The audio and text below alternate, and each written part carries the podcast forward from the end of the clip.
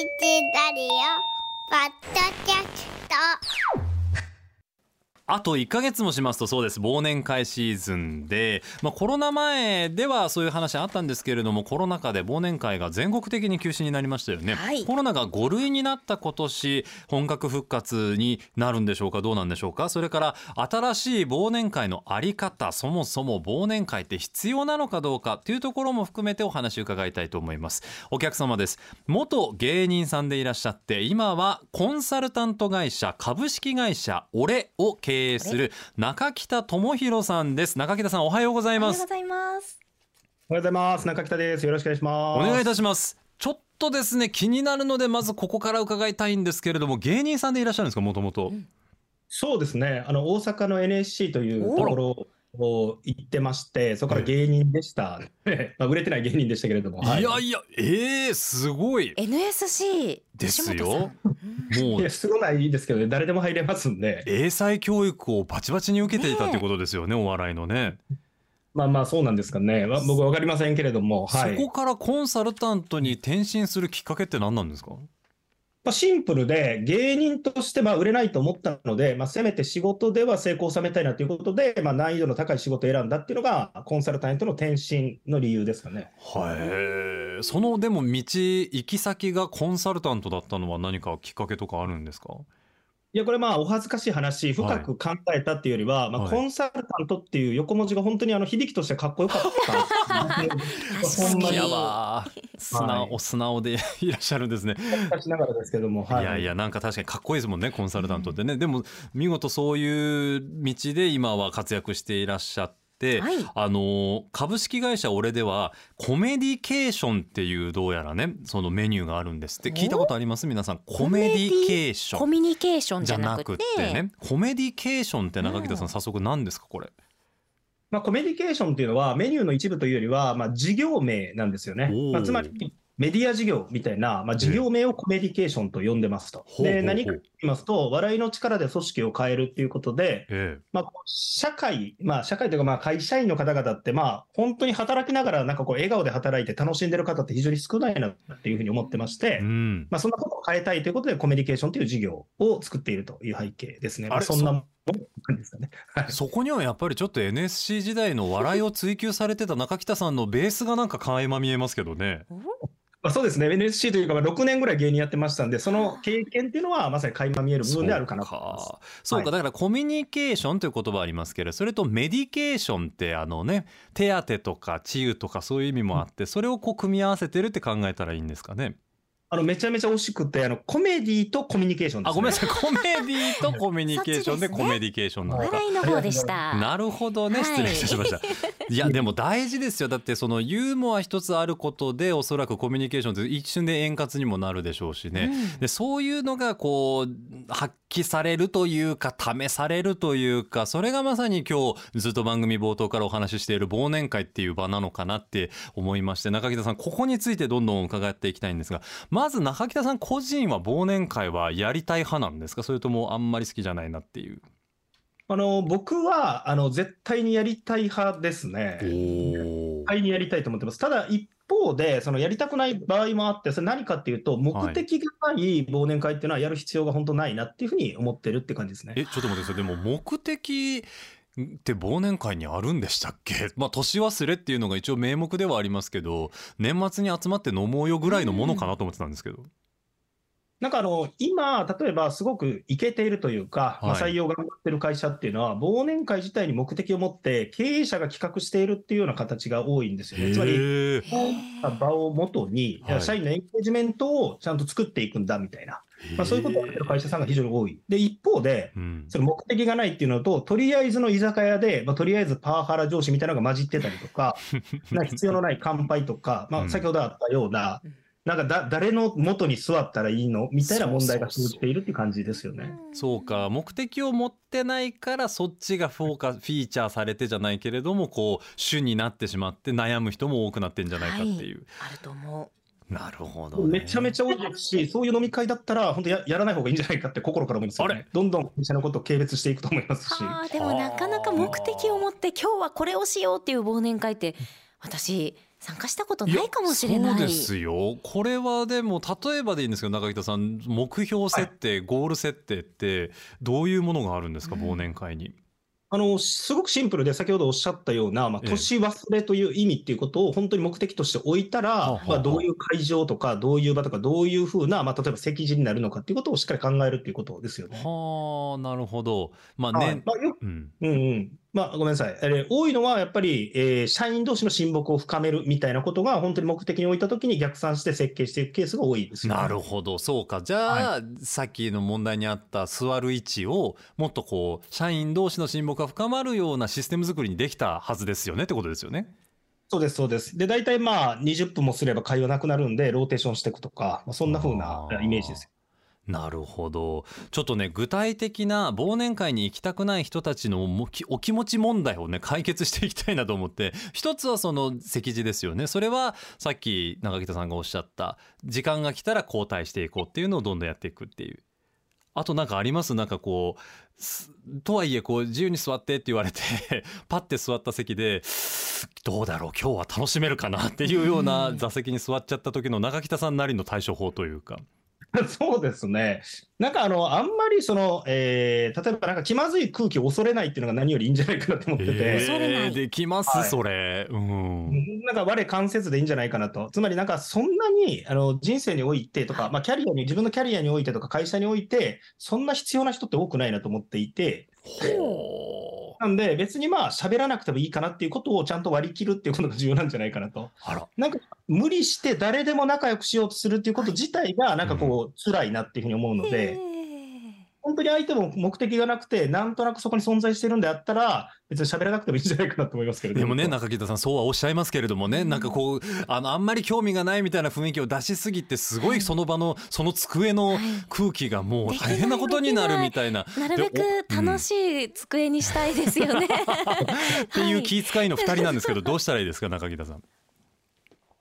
ね、それでしたら、まあなんかパターンとしては何個かあるかなと思うんですけおど、えー一つは、うん。そうですね、なんかパうーん、なんかこう飲み会の役割って基本的に大きく4つに分かれるんじゃないかなと個人的に思っていて、まあ、一つが、まあ、よくあるパターンが、なんかいじる人みたいな、まあ、立場が上の方がやるケースが多いと思うんですけど、はいはい誰かをはいやっていくみたいな。で、なんか場を盛り上げていこはいうと。する方がいらっしゃるはい。みたいな。もう二つ目は、そのいじられ役みたいなのがどうしても存在していて、なんか話が集中して、うんその人普通に話が回っていく。はい。あともう一つは、なんかあの、この二つから溢れた人っていうのは、なんか役割として担うのは、なんかとにかく、あの、お腹減ってるやろ、君は、みたいな、いっぱい飯食わされる人みたいな。残りを全部この人のにあげようみたいな空気のはいはい方がいらっしゃって、に。最後は、なんかそれすらもできなくて、そもそも集団の場が苦手だみたいな方もいらっしゃると思うんで、うん。はい。そういう方は、なんか目星があつけて、個別で話すっていうのがいいんじゃないかなと思いますけどね。はあなるほど。もうじゃあ、飲み会中に席を立ってそういう人たちのところに行くもよしってことですよね、個別になりがちな人っていうのはね。なんか意外とその同じ席に固定された場合、そうもうそこにいないといけないっていう風な、なんかこう、なんですかね、えー同調圧力みたいなのがあると思うんですけど、閉ざされた社会みたいになるんですよ。そうですそうです、そうです。もう例えば4人で2時間行かなあかんみたいな、そうそうそうそうそうそう興味ないのにみたいな。そうでもまあ気まずいし、盛り上げないといけないという気持ちはもうすごくわかるんですね。そこはちょっと勇気を持って、うんちょっとすみません、失礼します。前からちょっと話したかった人がいるんで、うんって言って、あ興味があった人なのか、えー今後の自分のなんかこう参考になる方の元に行ってうん、その人と話すっていうのがいいんじゃないかなと思いますけどね。この勇気がーね、はい。大事なんですよあね。ーいいですね。スマートですね。僕はたまにトイレに立ってそこから帰ってくる時にはもうそのテーブルには戻らず違うテーブルに行くことはありますね。それもでも誰も傷つけずスムーズかもしれないですね。でもこれ傷つけずって言ってるけど、そのテーブルでもともと飲食してきた人からすると、ああの子トイレに行きたかったんじゃなくて他のテーブルに行きたかったから トイレに立ったんだろうなって思われるのはちょっと嫌なんですけど、あその作戦はあんまり使えないですね。あの一回使ったらしばらくはちょっとできないかもしれない。中北さんこれはどうでしょうか？ツールとして。いやもうめちゃめちゃ赤字の話ばかり申し訳ないんですけど、僕もそれすごくありだなと思ってて、ああそうなんだ。もうめちゃくちゃ明暗なんじゃないかなと思います。太鼓判。ありがとうございます。はい。誰も傷つかないし、あとは、まあ、飲み会の席ってなんか、そこまで相手の話ってちゃんと聞いてるのかっていうと、ほぼ覚えてないなって思っていてそうなんですか？はい。まあなんかこう、集団であればあるほど、うんまあ相手の話にしっかりと耳を傾ける人ってそこまでいないんじゃないかなと思っていて、例えば、1対1とかであれば、その人の話に当然耳を傾けると思うんですけども、はいはいはまあ、1対 N の場合ってほぼ、まあ、聞いてないですよね。例えば校長先生の話、今でも覚えてる人ってほぼいないと思うんです。あのこれを聞いてらっしゃる校長先生すみませんね。あの聞いてる方もいらっしゃるとまあでもそういうことですよね。1対 N っておっしゃったのはその不特定多数に対してってことですよね。ああなるほどな。そうですそうです。はい。だからあんまり深刻に捉えすぎないってことですよね。その会話をね。そうですよね。だから目的がなくて、えーうん特に、まあ、相手もこのあの自分と話したいわけじゃないじゃないですか、極論の話。もし話したければ、その場は活性化されてるわけだから、そうですよね。自分が気まずいってことは、必ず相手も気まずいわけですよね。うんうんうんで、おそらく自分がその人とあんまり話したくないなと思ってる場合って、うん偏方性の法則的に相手も話したくないと思ってるケースの方が多いですよねな。何の法則っていうんですかそれ。あの偏方性の法則って言いまして、初めて聞ばきます。うん。相手に好意を抱いていれば、相手も好意を抱くって、なんかそういう法則ですよね。へえ、それはもうちゃんと確立したものなんですね。そういう。そうですね、まあ、カーネギーの人を動かすとか、まあ、ああいう本に出てくるようなまあロジックだと思うんですけども、うんうんうん。できたときに、まあ、こっちが気まずいってことは相手も気まずいっていうことそうですね。が、如実に分かりますから、あのせもしかしたらトイレ行って、席変わってくれてほっとしてる可能性すらありますよね。そういうことか。だからそういう気分でトイレに行く人も思ってていいですよってことですよね。自分がその残したテーブルの空気を悪くしちゃったなじゃなくって、はい。もしかしたら相手もそう思ってたんかなって思えば席も立ちやすくなりますもんね。そうなんですよね。はい。次行きましょう。あの料理問題。さっき幹事の方からのメールもありましたけど、これはい料理何するか大変ですよ。だってね寒いからってんで鍋にしたら鍋でみんなで箸つくの嫌っていう人もいるだろうし、もうそもそもそのテーブルごとにお鍋の世話をしなきゃいけない人ができて、あーそね。それが大体得てして会社の若手とか年次の浅い人たちになりみたいなこと。をかもしれないのに。ね。じゃあ焼肉にしますか。でも焼肉も同じような問題がっていうことで、うん。この料理問題に関しては中北さんはどうお考えですか？忘年会。そうですね。料理問題については、はいなんでしょうね。その、あの、鍋はまずないかなと思いますよね。そうなんかだやっぱり避けるべき。うんそうですね。鍋、焼肉は避けた方がいいかなと思っていて、まあ、ええいわゆるなんか鍋奉行なのか焼肉奉行みたいな、誰かが気を使い続けないといけないみたいな、まあ、環境になってしまうっていうのが一つと、まあごごめんなさい。僕は全然潔癖な方ではないんですけど、うんどうしてもあんまり知らない人がつついている鍋にちょっとブレーキが僕もあってるんですよね。中井さんそれは潔癖かもしれませんけどね。僕潔癖かもしれないですね。だとすれば。まあでちょも、うん、個人的にですけどね、ブレーキがあるので、なんかうんシンプルになんか一品料理が出てきて、争いがない、例えば唐揚げでレモンかけるかみたいな、まあ、どうしようもない論争もない、永遠の課題ですね。普通もポテトとか、うんえー誰の喧嘩もならない、なんとなくみんな好きぐらいのもので、うんまずはいいんじゃないかなと、料理問題は思いますけどね。無理に忘年会で鍋にしなくてもいいってことですよね。それは例えば親しい仲間内数人で行くときにまあ、はいコンセンサスが取れて鍋にするとかにすりゃいいわけですもんね。そうです。あの、れ冷静に本当に考えたときに、全然そんな仲良くもない顔見知り程度の人と鍋をつつく環境って異常だと思いませんか？言われてみればね。まあそうか。それを機に仲良くなるのかなとも思ってたんですけど、はいはい今まではね、一気にね。でもいきなりそれはって確かにね、ありますもんね。冷静に考えて本当異常な状態だと思うんですよ。ほぼ知らないとか顔見知りで、なんとなく、まあ、エレベーターでちょっと挨拶するぐらいの人と焼肉を食べるって、日常生活本当にないじゃないですか。確かに言われてすごいみるで楽しいかと。ちなみになんですけど株式会社オレさんの忘年会ってどどんな料理でどんな風に行ったり出し物とかあるんですか？あのー今、社員が、ええ。えー4名なので、そんな大きな出し物とか当然ないんですけども、僕はあの社員というか、自分のあの部下といいますか、社員のことはあの弟子だと思って採用してるんですよ。ななので、何だと思って？弟子？あの弟子ですね。お。弟子さん、うん。はい。なので、あの家にあのずっとす9ヶ月ぐらい一緒に住ませたりとか、おーえー、すごい。だから本当に毎日、あの僕が作った料理を、えー自分の子供も奥さんも一緒に食べるみたいな、なんかはい。そういう環境にいたんですよね。はあもう住み込みってやつですねじゃあいわゆる。本当にあの僕が子供を入れて、でうん。子供をあのお風呂に入れて、お風呂上がる子供をタオルで迎えに来るみたいな、それぐらいのあのはあ。家族だ。すごい。本当だからあの時代は時代ならその演歌歌手の人たちがとかね、そうですね。でお弟子さんおを取って。弟子さんを取る時ってそうやってやるって言いますもんねはいそうですか。ということはその人たちともう家でパーティーみたいな感じになるんですか？家で本当にあの僕は一品料理を作って、うんえーやりますし、まあ、そこまでの関係性だったら、あの違和感なく鍋食べれますし、確かに鍋とかもあります。はい。そうかじゃあやっぱり会社さんも幹事さんもその関係性がどれぐらいなのかっていうのを考えて、まあ、お店選びなりした方がいいですよね。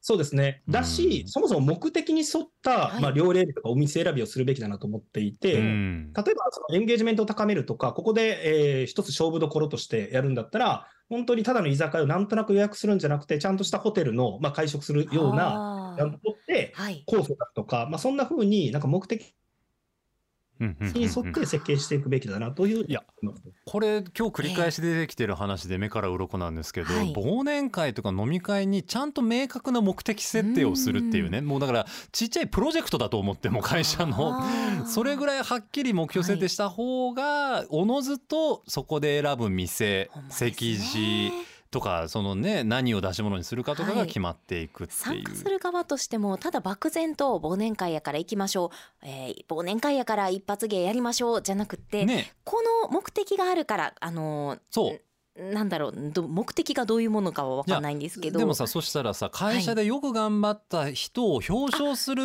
会なのかあの親睦を単純に初めましての人にいかに仲良くなってもらうかの会なのか、親睦を深めるにも多分いろんな細かいジャンル分けがあるので,、そうですね。なんかねそれを今教えていただいたような気がしてすごい、あなるほどな意外とやってないんじゃないかなに今の世の中の忘年会でって思いましたですね。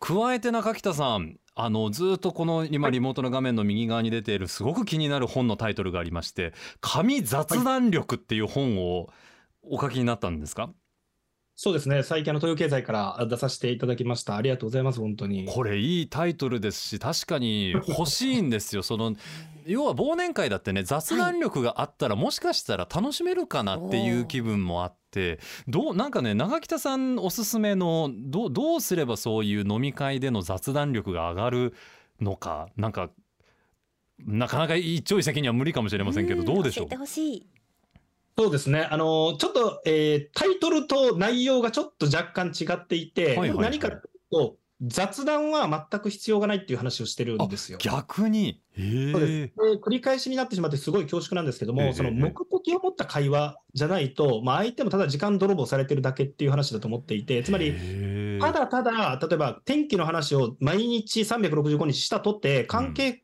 が深まっていくことってまずないじゃないですか。確かに。いうん。やないんですよ。ただ天気を言う人っていう印象しかつかないってしたときに、相手とそもそもどんな関係性になりたいのかとか、まあ、そもそも自分がどうなりたいのかっていう目的を持った上で、相手とそもそも関わっていく必要があるよね、みたいな本なんですよね。へしたときに、したときになんですけど、えー例えば自分の目的とかあるときに、はい。まああの、ダンバー数って言って友達の数って人生で決まっていて、うーんえーその中で、なんかこう、関わる人の質によってとか、関わる人によって自分の人生の、まあ、目的達成できるかどうかって大きく変わっていくと思うんですけども、はい。なので、人との関係性をシャープにするために、どんどん断捨離していこうみたいなテーマでもあるんですよ。あら。ちょっとこうなかなかドキッとするような内容ですけど、うん、まあ、これは例えばなんですけど、人間って、まあ、そもそも、なんかこう、破滅思考っていうものに陥ってるなと思っていて、これ何を言ってるかっていうと、え例えば人と関わるときに、なんか自分のことを好いてくれる人とか、まあ、うん。自分が好きな人と関わり続けていたら、まあ、なんかいい人生になりそうだなって、なんとなくイメージがあると思うんですけど、はい。一方で人間ってついつい自分になんかこう危害を加えてくるような、なんかこうきつく当たってくる人とか、自分のことをなんかこう嫌っている人のことをつい頭の中でこうシミュレーションして繰り返すじゃないですか。ややこしい上司とか、じゃあこの人のことをどう対応したらいいんだみたいな。うんうんうんそういう人に時間を使い続けてるから、基本的には破滅に向かっているっていう感覚があると。だからこそ、そういった人たちを時間を使わないために関係を切っていくっていうのがすごく重要だなって思っていると。まあ、そういう本なんですよね。へえちょっと思ってたんと違った。だけどだかはらってことですね、雑談を無理にすることはあまり有益ではない。はいと思います。っていう前提の中で、まあ、強いて言うんだったら、多分まあ自己紹介とかよくあると思うんですよ。はいで、おそらくまあ初めての場で自己紹介せざるを得ないみたいな忘年会の場だと思ってる時に、ちゃんとあの、これもターゲットを本当に絞るべきだなと思っていて、ええつまりあの自己紹介の本来の目的って何かっていうと、まあ、自分の名前を相手に覚えてもらうっていうシンプルなことだと思っていますと。っていう時に、まあよくあるのが、あなんか、えー名前を名乗り、中北ですと。で、趣味は映画ですって言ったときに、誰もその人のことを覚えてないと思うんですよね。で、した時に、うん。いや例えば映画だったら、具体的にこういう映画、パッチ・アダムスが好きで、こういうシーンで人が泣いてて、僕もすごい共感したんですっていうターゲットを絞ったところまで言うと、まあ、例えばそれがすごくマッチしたときに、共感が生まれたりとか、まあ、話しかけられたりするみたいな、なんかそこまでちゃんと深掘って自己開示して目的を持つっていうのが、まあ、雑談の中でも重要なんじゃないかっていう話ですね。はあなるほど。深掘りが足りないのか。より具体的なところまで映画が好きですじゃなくてシーンまで言えた方が。うん。なるほどな。それを会話の受け取り手のことまで考えて、うんうんうん。ターゲットをちゃんと考えてっていうのねなかなかできてなかったな。まだ1ヶ月ぐらいあるじゃないですか忘年会までに。ね。だから自分の好きなこととか、はい。話せそうだなと思うことを見出しだけじゃなくてその内容まで深くうん。ちょっと研究しといた方がいいかもしれないですね。そしたら話のこうスタートになりやすかったり覚えてもらいやすかったり。いや、本当おっしゃる通りだと思います。あうのしかも、例えば話すときに重要なのは、なんかやっぱり人から嫌われたくないじゃないですか。僕もそうなんですけど、もちろん。一方で、人から嫌われないっていう目的設定すると、まあ、ある意味誰からもそんなに好かれないみたいな一方であると思っていなてる、ほどね。なんか、あ、なんですかね、秋元康さんとかがおっしゃるには、例えば、えー幕の内弁当死ぬほど好きな人いないじゃないですか。うん。まあ、素晴らしいんですよ。めっちゃ素敵なものがいっぱい入ってて、僕も大好きっちゃ好きなんですけど、ね。でも、この幕の内弁当が好きだっていうものないじゃないですか。でも焼肉弁当とかであればあると思っていて、つまりこれって、ん誰からも好かれようとしたものは、結局誰からも本当に大好きにはなられないっていう。本本当にあまり残らないっていうのがあるのである意味誰かを切っていく必要がありっていう、ターゲットとしてありますって話ですよね。ですっていさちゃん、はい切っていきます。いやいやすごいな。すごい結論で今落ち着きかけててドキッとしましたけど。好かれる人だけにどうしたんや？どうしたんや？そんな清々しい顔になって一気に。なんかつきもんが取れたみたいな。そういうことですよね、まあでも中北さん、うん。そうですね。目的をまず持つということ。それは忘年会に限らず人間関係においてもなんか全部に根底に言えるってことですね。そうですね。僕はそう思います。はい。でみんなから好かれたい方はそれが目的になれば、あのそういうふうにしていただくともちろんいいと思いますのでうんうんうんうん、であくまでもこういう考え方もあるよっていうふうにご認識いただければというふうに思います。はい、当然。すごい会社名の株式会社俺っていうのがすごく今になってふわーんとこう出てきますね。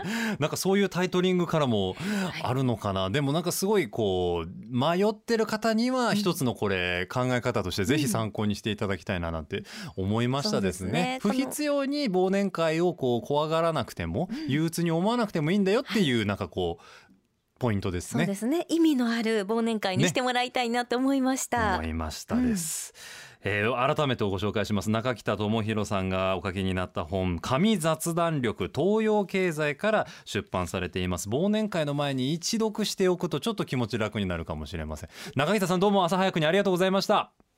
ありがとうございました。